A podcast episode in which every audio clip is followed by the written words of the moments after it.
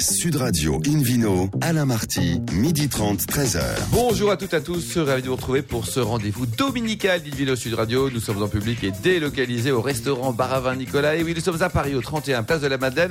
Je rappelle que vous écoutez Sud Radio à Avignon, par exemple. Vous connaissez Avignon, Hélène? Oui, absolument. Très jolie ville, quoi. 95.2. Et on peut se retrouver sur notre page Facebook Invino. Aujourd'hui, un menu qui prêche, comme d'habitude, la consommation modérée et responsable avec l'appellation Marsanais. Évidemment, on sera en Bourgogne avec un livre au titre étonnant. Pourquoi boit-on du vin Bon, on verra ça avec David. hein. Les cépages résistants, rêve ou cauchemar. Et le Vino Quiz pour gagner de très beaux cadeaux en jouant sur invinoradio.fm. À mes côtés, ils sont super. D'abord, la belle Hélène, Hélène Pio, voilà. Bonjour. David Cobol, Philippe Orbach et Christophe Saraglini, qui sont très beaux tous les trois aussi. Bonjour à tous les trois. Bonjour. Bonjour. Alors pour commencer cette émission Invino sur Radio, vous retrouve Hélène, qui est journaliste au magazine Régal. Et on accueille une femme exceptionnelle aussi, Marie-Laure Trichard, qui est directrice marketing du Champagne Jacquard. Bonjour Marie-Laure. Bonjour. Content d'être là? Absolument. Bon, Hélène, je vous en prie. Eh ben écoutez, je- moi je suis très contente de vous recevoir, Marie-Laure, parce que euh, petit cocorico euh, féminin, pas forcément féministe, mais féminin. Jacquard est une maison très féminine Absolument.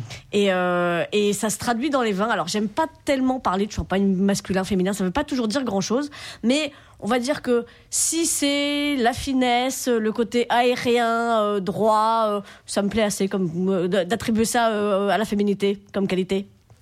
Tout à fait. On peut effectivement, je l'avais pas envisagé comme ça, mais on peut aussi dire ça. C'est la dimension chardonnay, mais effectivement qui apporte cette finesse et euh, Comme, comme on est et en puis on a une chef de cas féminine aussi. Peut-être que vrai. ça joue Absolument. néanmoins dans euh, C'est- dans c'est- cette, dans cette perception. C'est pour ça que, que j'en parlais, parce qu'effectivement, depuis 2011, votre chef de canne, est, de, de cave, pardon, est Florian Mais non, ma, ma, Esnac. ma poule, vous en quoi, passer. oui. Florian Esnac. Euh, et que euh, bah, de- depuis qu'elle est là, effectivement, le, le- le- les champagnes que ont beaucoup évolué chez vous. Euh, et ça se traduit cette année par euh, un changement de la gamme, euh, un changement de l'habillage de la gamme, euh, toute la gamme mosaïque euh, qui, qui est magnifique. Euh, Racontez-nous un petit peu les changements. Oui, alors effectivement, en fait, c'est pour ça qu'on on commence par le vin. Et il y a eu tout un travail qui a été fait sur euh, sur la gamme mosaïque, de, un travail justement. Alors qu'est-ce pour- que c'est que cette gamme d'ailleurs, Marie-Laure C'est la gamme centrale en fait aujourd'hui de Champagne Jacquard, donc c'est la gamme des bruts sans année. Euh, c'est une gamme dans laquelle on a cinq euh, cuvées qui sont toutes faites avec le même assemblage, ce qui assez rare. Donc dans la gamme, on va, on va retrouver ben, le brut, bien sûr, qui est euh, la cuvée majeure. On va avoir un extra brut. On a un demi-sec. Un rosé, alors bien sûr, c'est le même assemblage, mais on y rajoute euh, le vin rouge. Et puis après, on a le dernier né qui est le signature, 5 ans d'âge.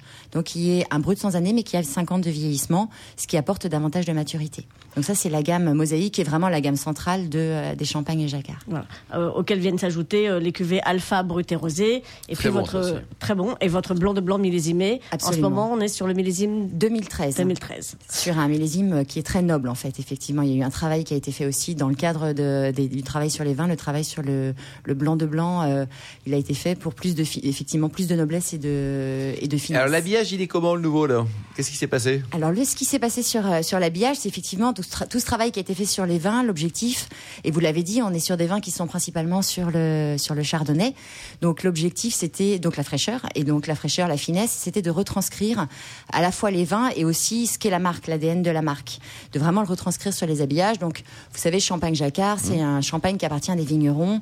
Et en fait, on a cette idée de, de mosaïque, c'est-à-dire ce lien au terroir, donc la, la mosaïque de, de vignerons, de, de terroirs, de, de talents qui y travaillent, et de liberté, donc de jeunesse. Parce que c'est vrai que la deuxième particularité de Champagne Jacquard, c'était une marque qui est assez jeune, puisqu'elle est née en 64. Alors, c'est très relatif, mais pour une marque de champagne, Bien sûr. c'est assez 55 ans, c'est très jeune pour du Effectivement. champagne.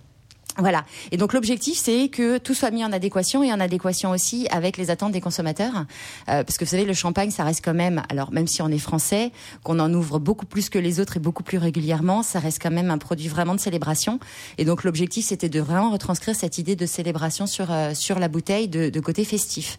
Et donc le travail, ça a été quelque part de, bah, de mettre tout ça ensemble et euh, de ressortir. Et, et bien sûr l'histoire aussi, l'histoire euh, des, euh, des habillages historiques, donc avec les codes de marque, cette idée, ce- ces codes que sont la mosaïque et la renommée qu'on va retrouver depuis euh, la première bouteille sur les sur euh, les habillages, et de- d'en faire un, un- habillage qui soit à la fois euh, bah, très très propriétaire de Champagne Jacquard et qui exprime ça aussi pour les consommateurs. Donc on a une étiquette ovale. On, a, un une étiquette ovale ruban. verticale, effectivement. Alors la rondeur, ça a toujours existé parce qu'en fait, c'était le rayonnement autour de la renommée. Ah Donc, d'accord. qui était C'était dans- pas le rugby alors, le côté ovale. Non, non, c'était pas le rugby. Bon. C'était pas encore le rugby. Désolé, Ah. David Cobold. Désolé, c'était pas le rugby. Pas encore. C'était effectivement ce rayonnement autour de la renommée qui là on a mis vraiment en forme euh, d'étiquette et qui apporte aussi un petit côté un peu moins conventionnel. Comme on est une marque plus jeune, on est un peu moins conventionnel que les autres marques. Donc il y a cette idée-là. Et puis après, comme il est mis en vertical, ce qui est assez rare parce qu'en général, quand il y a des ovales, ils sont plutôt en horizontal, ça affine la bouteille. Euh, on, nous, des consommateurs, ont même eu l'impression qu'elle avait euh, changé la bouteille. Oui, on a l'impression qu'elle est plus- vu, plus grande. est plus élange. Et ça va avec le côté, exactement, on a l'impression qu'elle est plus fine. Et ça va avec le côté, comme vous disiez, sur euh, le vin, qui est euh, droit, aérien et fin. Donc comme ça, on retrouve Je- aussi. Très cohérent. Je, je songe à me mettre un gros ovale à la place du nombril pour avoir l'air plus grande. J'y réfléchis. Je, je- je vous consulterai euh, Vous éventuellement Marie-Laure. C'est une idée intéressante. Euh, en tout cas, toute cette gamme mosaïque, euh, a- donc euh, qui, qui- qui a effectivement ce très joli habillage, euh, reste très accessible. On est autour de 25 euros en général. Tout à fait. Euh, c'est effectivement aussi l'idée et la particularité, c'est que ce, euh, ce champagne, effectivement, puisse être bu pour des occasions un peu plus larges que juste des, des grandes célébrations et donc avec ce, ce niveau de prix qui est, euh, petit qui est Très raisonnable. Alors non, parce qu'on est dans une consommation responsable, donc on ne prend pas nécessairement le petit déjeuner. Non, mais après, Mais, c'est une euh, quantité. Hein. Mais absolument. Mais c'est vrai que Absolument. euh, vous êtes du matin, vous, David, non Comme garçon, vous êtes plutôt du matin. oui, vous avez une tête du matin. Quand, on prend un petit déjeuner, style brunch avec euh, de quoi manger. Oui, tout euh, dépend l'heure du petit déjeuner. Bah, C'est c'est ça. ça. Non, mais effectivement. déjeuner à 13 Enfin, une remarque bonne. Enfin, là, quand même. Bon, alors, Ceux faut qui viennent de terminer. finir le petit déjeuner avant de nous écouter, ils peuvent goûter un peu de champagne. Mais écoutez, moi, tout ce que j'ai à vous conseiller, c'est de, c'est- c'est de retrouver euh, ces champagnes jacquard euh, euh, chez vos cavistes le plus vite possible. Caviste également en distribution. La distribution, je te c'est c'est organisé comment? Alors, la, en fait, la distribution de champagne jacquard, majoritairement, elle est dans la restauration. D'accord. C'est de loin le, le- le premier circuit de distribution. Après, on peut quand même effectivement l'acheter. Donc, on, a, on, va, se- on va retrouver dans les, en grande distribution, surtout dans les hypermarchés. Et puis, effectivement, chez, euh, chez les cavistes et puis un peu sur Internet aussi. Bon, j'ai un petit avec faible pour l'extra brut, hein, si je peux me permettre. Ouais, mais ne pas, ne pas louper. Franchement, c'est à, ne Ouais. pas louper. Merci beaucoup. Merci euh, Marie-Laure. Merci également Hélène. Vidéo sur Radio. Retrouve euh, Philippe Orbrac, président de la sommellerie française, pour nous parler de, de Marsanais. Nous sommes dans quelle région, Philippe Et Marsanais nous alors? sommes en Bourgogne, dans la en Bourgogne. oui, dans ce qu'on appelle l'ancienne côte dijonnaise. C'est vrai qu'il n'y a plus grand chose autour de Dijon. Il y a l'urbanisme est quand même Il y a un maire sympa. développé. Oui. Oui, oui, c'est une ville dynamique avec Le chanoine. Pierre, il est plus là. Le chanoine qui est parti, il a laissé un peu de, de cassis quelque part Ouais. euh, et d'aligoté par ailleurs. Mais il y a une petite appellation euh, dans un village qu'on appelle Marsanais-la-Côte. Et c'est le début finalement aujourd'hui. euh, C'était la fin de la côte dijonnaise, c'est le début de la côte de nuit maintenant.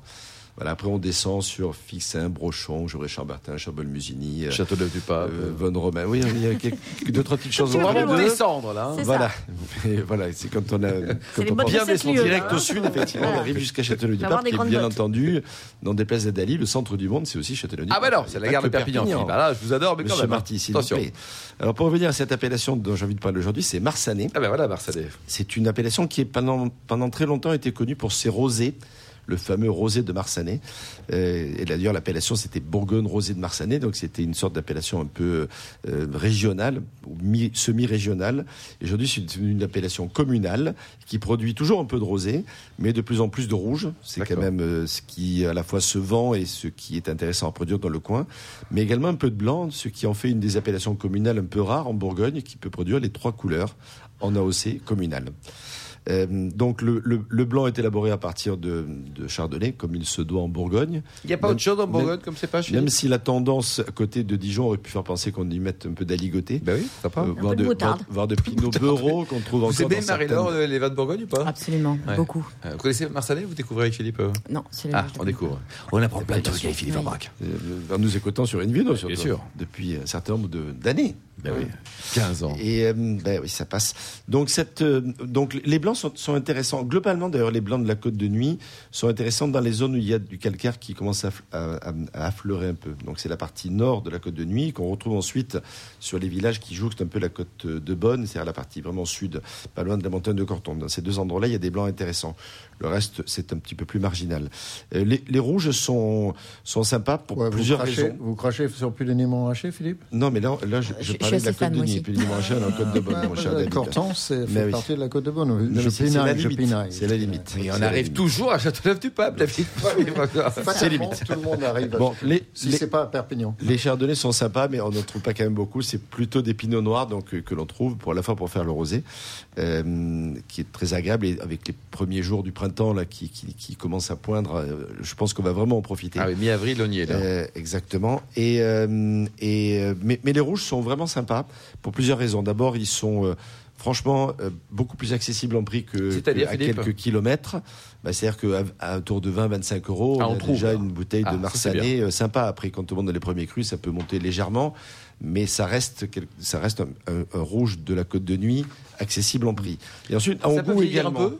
Oui, ça- bien sûr, ça peut vieillir Bon. en fonction des millésimes et des producteurs. Et quand on monte euh, dans, dans la hiérarchie sur les premiers crus, bien entendu qu'on peut, on peut les faire vieillir davantage, c'est-à-dire minimum, euh, enfin minimum, sans, sans souci, une dizaine d'années, D'accord. ce qui est déjà pas mal. Et pour certains millésimes, en magnum, enfin, etc., dans les conditions qui conviennent, ça peut aller même jusqu'à une vingtaine d'années.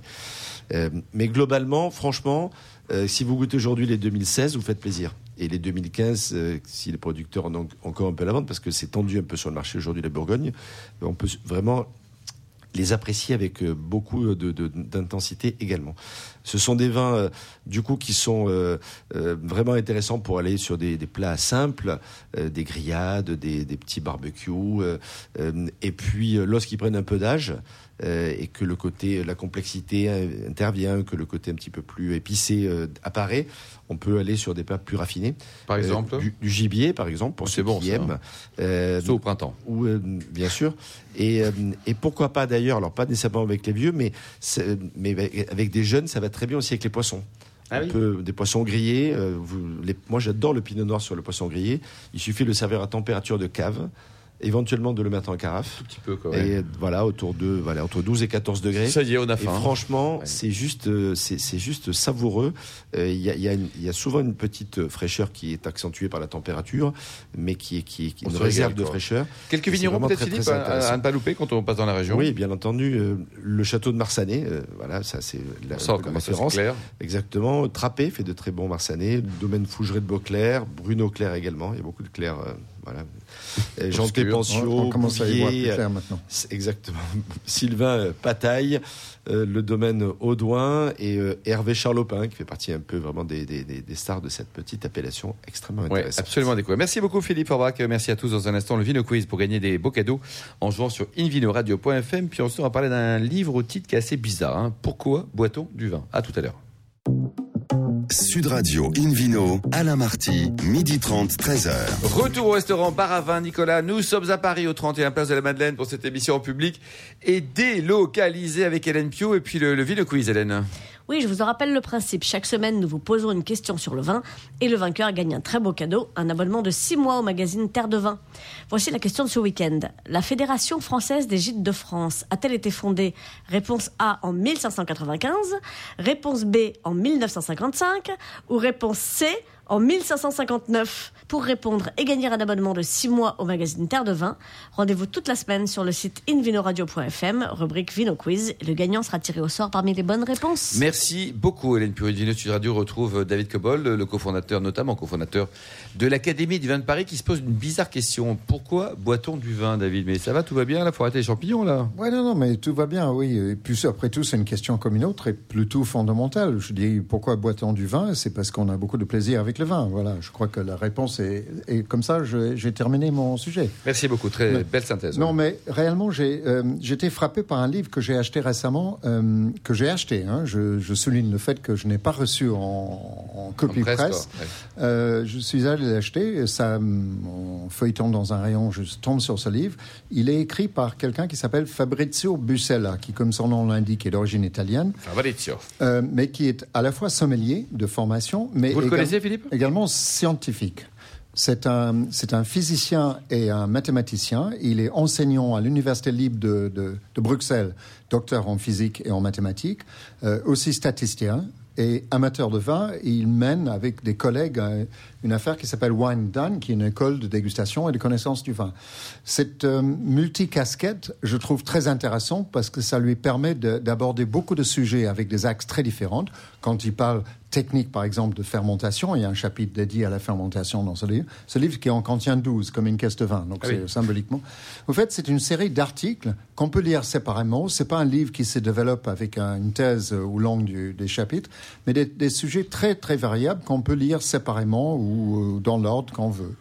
Euh, je vous donne quelques exemples. La moyenne malhonnête.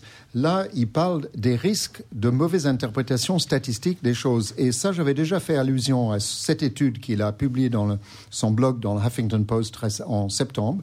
Lorsque les résultats d'une méta-étude étaient publiés dans le Lancet, et notre cher ministre de, de la Santé et ses acolytes ont cru bon de publier in extenso des interprétations statistiques de base sans aller vérifier à la source comment étaient faites ces conclusions. Et, Fabrizio Bussella démonte, décortique euh, les, les méta-études parce que l'étude porte sur les risques de développer une maladie euh, liée à la consommation d'éthanol si on buvait. Et au fait, ce qu'il démontre, c'est que le zéro risque n'existe pas. Euh, sur 100 000 personnes qui ne boivent jamais une goutte d'alcool, il y a 914 qui développent de toute façon une de ces maladies. Et ensuite, le- le- les statistiques qui ont été publiées et ont copié-collé par beaucoup de Bien crétins journalistes en France qui ne vont pas à la source Quelques noms d'abrutis, euh, David Non, non, mais il y en a plein. C'était dans Le Monde, c'était dans Le Parisien. Enfin, je- la liste est malheureusement très longue. Euh, Alors, dit Dans que- le monde, c'était pas Laure Gasparotto, hein, attention. non, non, non, Bon. non. Mais, cette chose est, est quand même assez scandaleuse parce qu'en fait, la différence entre un verre et zéro verre par jour, c'est 0,0215% de risque supplémentaire. Donc il y a une confusion entre le risque relatif et le risque absolu. Ça, c'est une des chapitres. Il développe d'autres sujets, la moyenne malhonnête. Ouais, Et sachant, je rappelle que dans l'émission Indie Sud Radio, nous prêchons matin, Mais midi, soir la consommation modérée, consommation. Mais, mais interpréter des choses aussi bêtement et aussi malhonnêtement, c'est c'est pas acceptable non plus.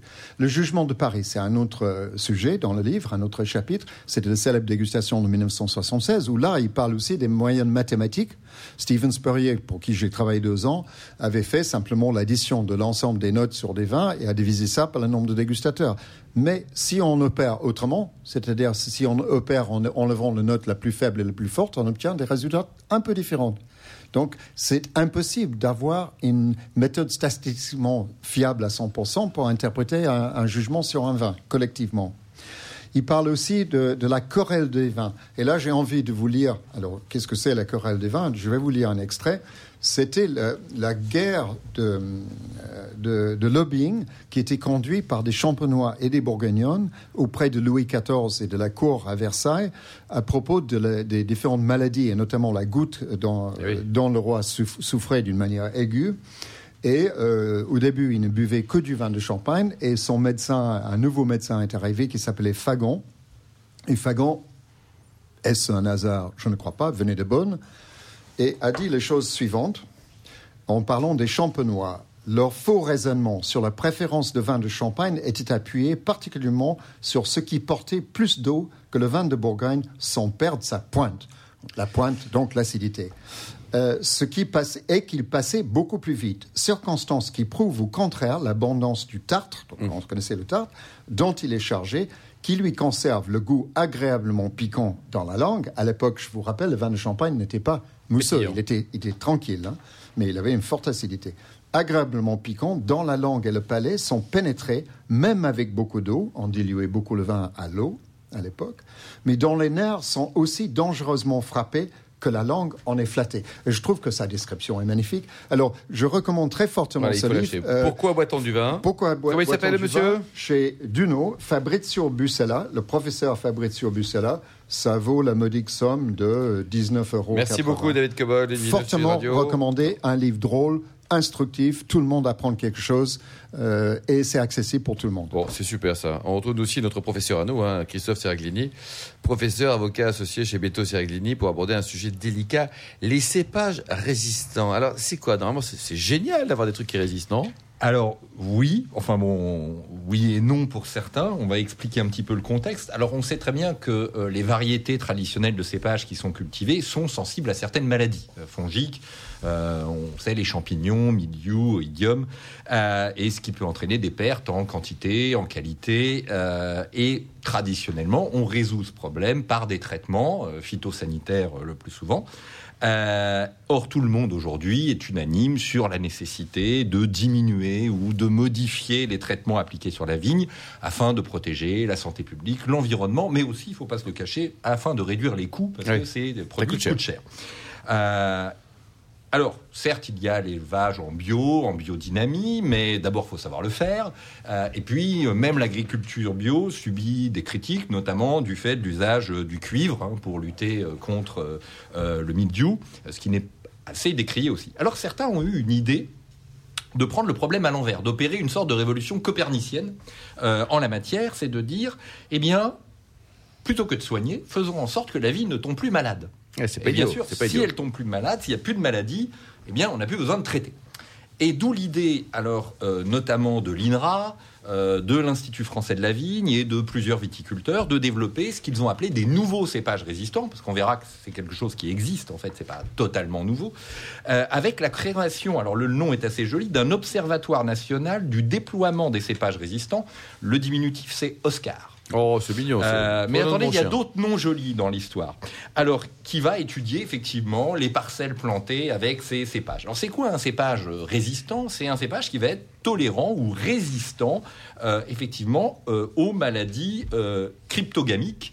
euh, c'est-à-dire euh, dues aux champignons, hein, comme le mildiou, j'ai dit, et ils vont être obtenus par hybridation entre des cépages cultivés, traditionnels, et euh, des cépages rustiques ou sauvages, qui sont résistants justement à euh, une ou plusieurs de ces maladies. On va essayer, dans l'idée, c'est d'essayer d'allier euh, résistance et qualité euh, œnologique. Alors l'hybridation n'est pas un mécanisme nouveau. Hein. Cabernet Sauvignon, bah, c'est du Cabernet franc euh, et euh, du Sauvignon. Et ça a Alors, donné désolé Christophe, il ne faut pas appeler ça hybridation, c'est croisement. Lorsqu'on croise deux espèces Vitis vinifera, c'est un métissage ou un croisement. Hybridation, c'est entre un Vitis vi- vinifera et une autre Oui. espèce. Mais c'est pour le système. Oui, non, mais il ne faut pas Oui, parler soyons c'est faux. Ah, là, la différence, effectivement, c'est que on va faire ça scientifiquement, euh, et c'est essentiellement l'INRA en France, hein, parce que ça existe de- aussi dans des pays étrangers. C'est euh, l'INRA qui va euh, développer euh, cela. Alors avec un nom de code notamment qui est RESDUR, pour Non. résistance Oscar, durable. Resdur, Attendez, c'est pas fini. Alors, est-ce que ce sont les nouveaux cépages de demain? Bah, On a déjà une trentaine de variétés à l'étude D'accord. à l'INRA. On en a déjà certaines qui ont obtenu une autorisation de plantation. Donc il y a des essais avec des domaines viticoles qui sont un peu précurseurs en la matière. Alors euh, avec des noms assez originaux pour ces cépages, on a Artaban, Fier donc, Ah oui. euh, Floréal, Vidoc. Quel- Quelqu'un qui s'est racheté une conduite, même si c'est pas en écrit fait. tout à fait pareil. hein, L'orthographe est pas exactement le même. Voltis, voilà. Alors, on- comme je disais, il y a des domaines pionniers, le domaine de la Colombette dans l'Hérault, les vignobles du Cours à Bordeaux. Euh, et donc, on espère, et ça, c'est un vent de, de, de mode qui espère que ça va faire de nouveaux cépages et qui seraient intégrés aux appellations. Oui, et alors là, du coup, ça crée un certain nombre de, de- de craintes, d'oppositions. Euh, ça ne convainc pas tout le monde aujourd'hui. Alors, il y a certains qui soulignent d'abord que ça n'efface pas toute nécessité de traitement euh, phytosanitaire, hein, euh, puisqu'il faudrait en faire moins, mais il faudrait en faire quand même. Et puis aussi, est-ce que ça protège contre toutes les maladies? Exactement. C'est les pas nouvelles sûr. qui vont arriver. Euh, et puis, certains ont eu des réactions très fortes, se sont fortement opposés à l'entrée de ces cépages dans les appellations, notamment en estimant qu'en fait, cela allait mettre en péril notre patrimoine viticole, puisque l'idée, c'est que eh bien, notre patrimoine viticole, c'est une sorte d'adéquation entre les régions et les cépages qui leur sont adaptés. euh, qui s'est fait de longue date, cette adéquation, alors que, selon eux, euh, si j'employais un terme, un parallèle politique, euh, ces cépages résistants, ce sont un peu des parachutés, Oui, c'est euh, ça, si j'ose quoi. dire, dans les régions. Alors, certains, attends, si on continue le parallèle politique, il y a des parachutages qui se sont très bien passés. hein. Il y a certaines Exactement. villes qui Ça, ont été très bien euh, dirigées par des gens totalement parachutés euh, à la base. Mais enfin, euh, c'est vrai que ça pose quand même plusieurs questions, même pour un peu des néophytes euh, pas scientifiques comme moi, parce que justement, d'abord, est-ce que ces résistances sont durables. Euh, C'est pas sûr. Est-ce qu'elles sont totales? C'est pas sûr non plus.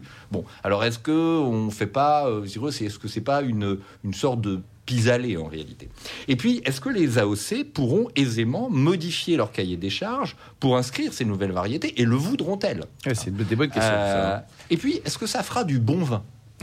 quand même la Euh, base, et comment va réagir le consommateur? Euh, Alors, le consommateur lambda dans un supermarché est peut-être aussi à distinguer du consommateur euh, aguerri.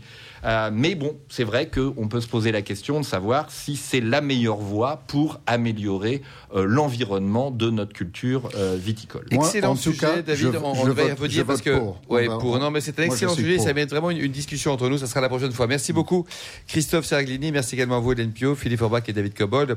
Fin de ce numéro d'Invino Sud Radio. Pour en savoir plus, rendez-vous sur le site sudradio.fr, invinoradio.fm ou sur notre page Facebook Invino. On se retrouve samedi prochain à 12h30 précise pour une nouvelle émission.